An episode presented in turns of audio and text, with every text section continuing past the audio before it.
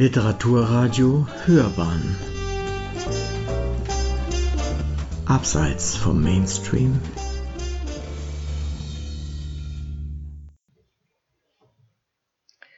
Literaturkritik.de Ihre lange Nacht Cordelia Schmidt-Hellerau erzählt die Geschichte eines Traumas von Galina Hristeva.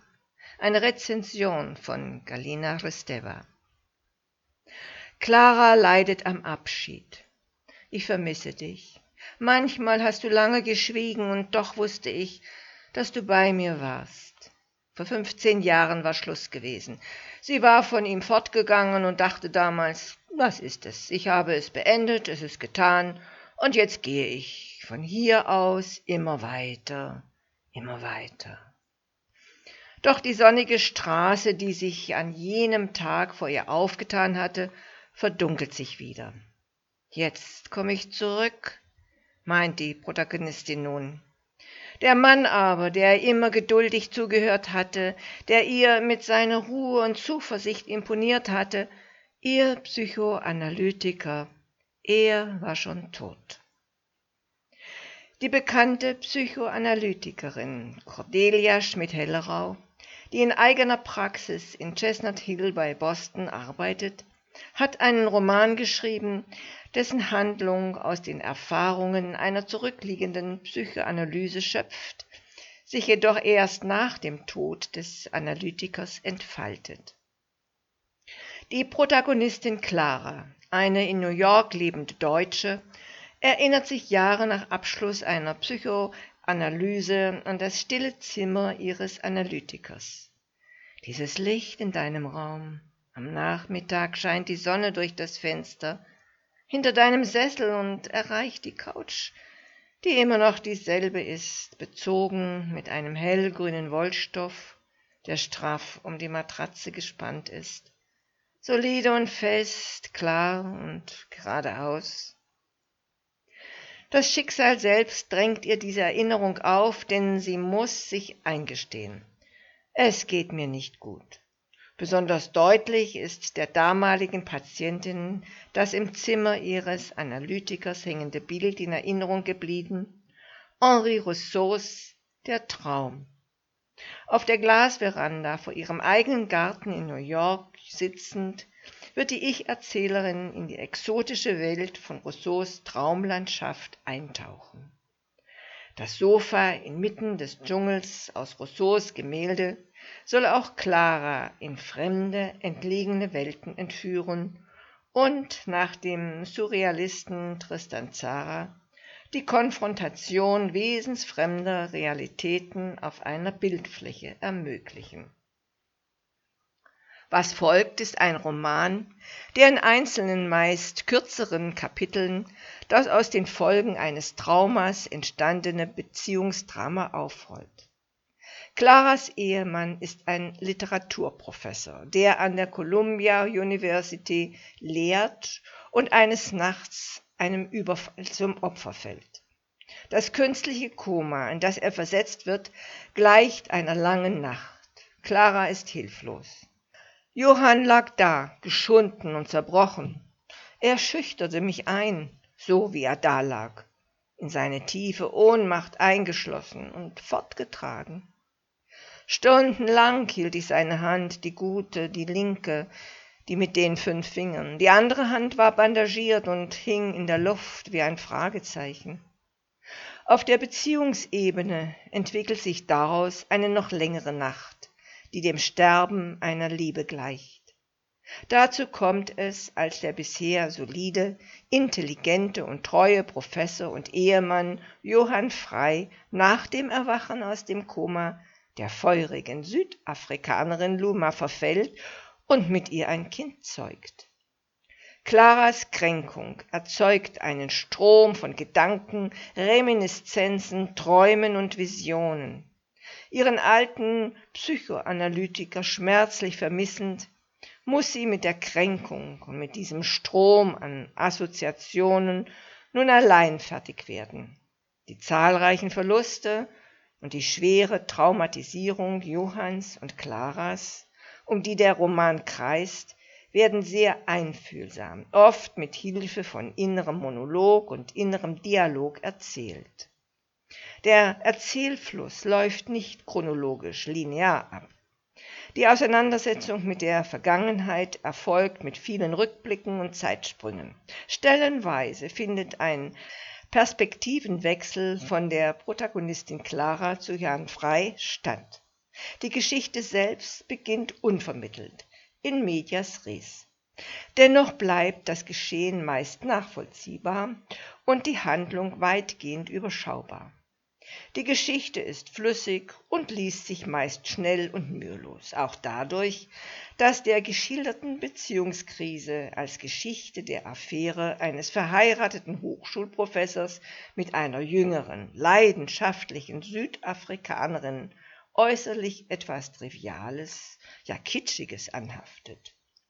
Die Entdeckung dieser Affäre durch Clara erfolgt reibungslos und bereits auf den ersten Seiten des Buches. Ebenso schnell, problemlos und unumwunden kommt Johanns Geständnis. Jedenfalls fragte ich ihn ganz plötzlich, was ist eigentlich los mit dir? Jede Nacht stehst du auf, um zu telefonieren. Mit wem sprichst du da? Was hat es alles zu bedeuten? Johann schien überrascht, aber auch erleichtert. So sagte er, du hast es also bemerkt. Er machte eine Pause, trat einen Schritt zurück, um sich an seinen Kleiderschrank zu lehnen und schien zu überlegen, wie er mir antworten sollte. Schließlich sagte er, in Kapstadt äh, habe ich eine Frau kennengelernt, Luma. Ich hatte eine Affäre mit ihr und wollte es dabei belassen, aber ich kann sie nicht vergessen. Ich muss sie wiedersehen. Ende nächster Woche werde ich nach Kapstadt fliegen und zehn Tage dort bleiben. An den Beginn des Romans setzt die Autorin, wie ihre Protagonistin mit dem Namen Clara, den Ruf nach Wahrheit. Ich will die Wahrheit. Was für eine Herausforderung. Halt in Claras Seele die Stimme ihres bereits verstorbenen Bekannten Hans Schwenk nach. Die Wahrheit herauszufinden ist allerdings schmerzhaft.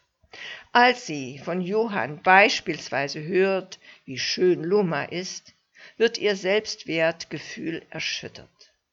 Die zahlreichen Gesichter der Kränkung und des Schmerzes werden in vielen Facetten und Nuancen aufgezeigt.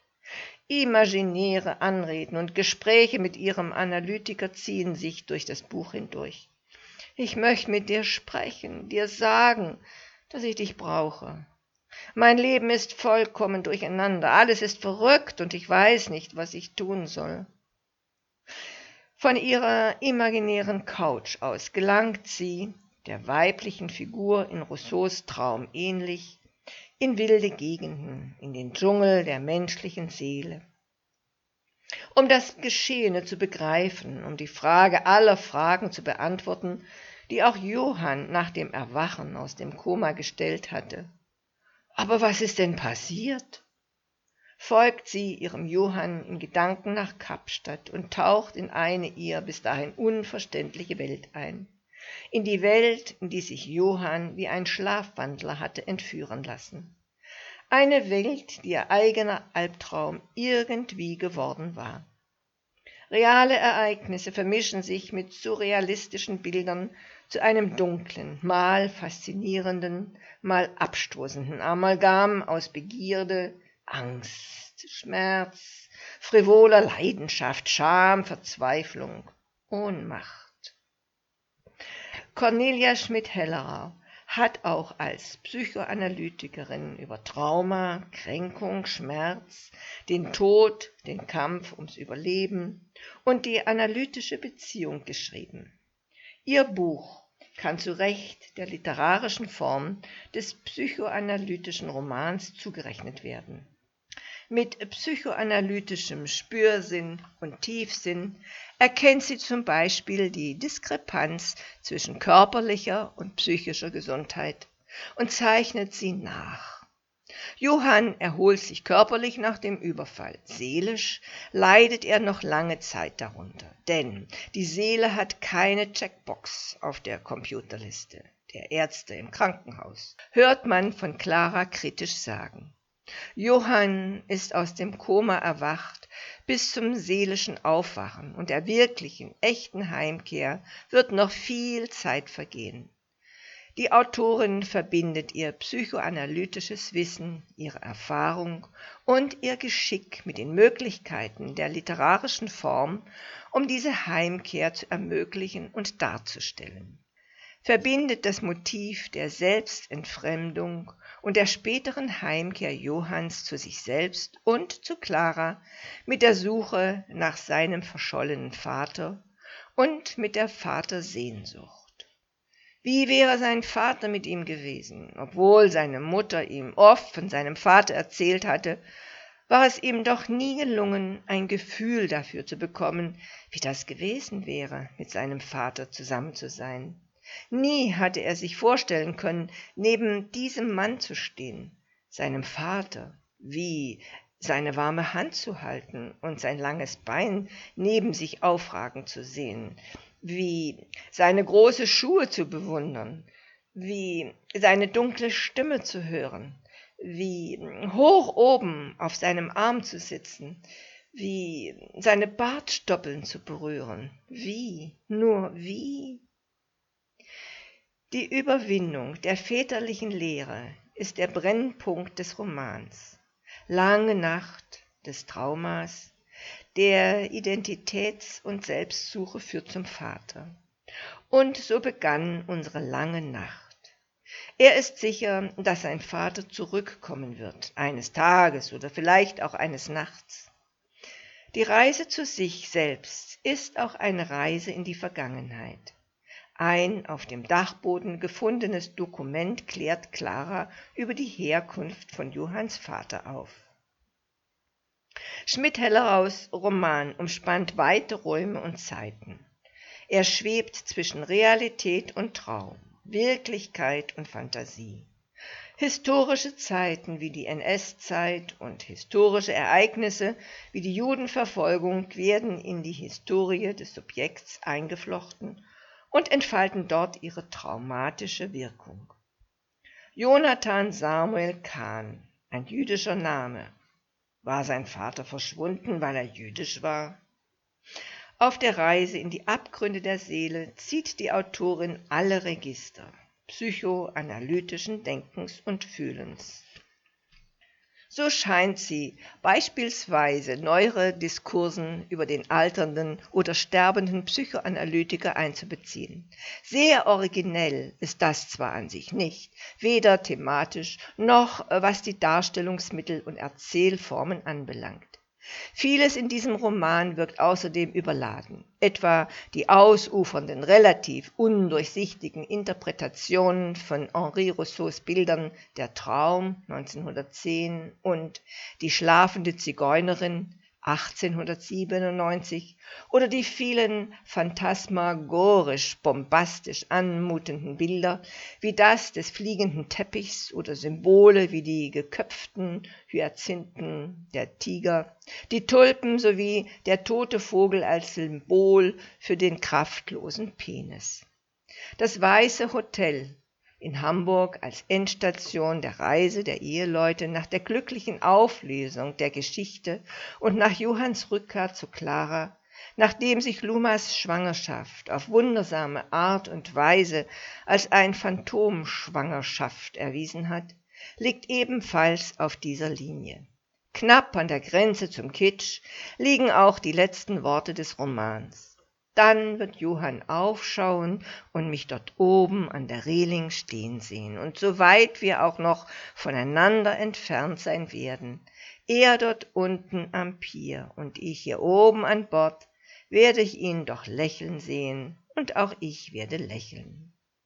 Die nicht zu übersehende Weitschweifigkeit und die gelegentliche Langatmigkeit dieser ausgedehnten Geschichte einer langen Nacht werden die Geduld einiger Leser ebenfalls auf die Probe stellen.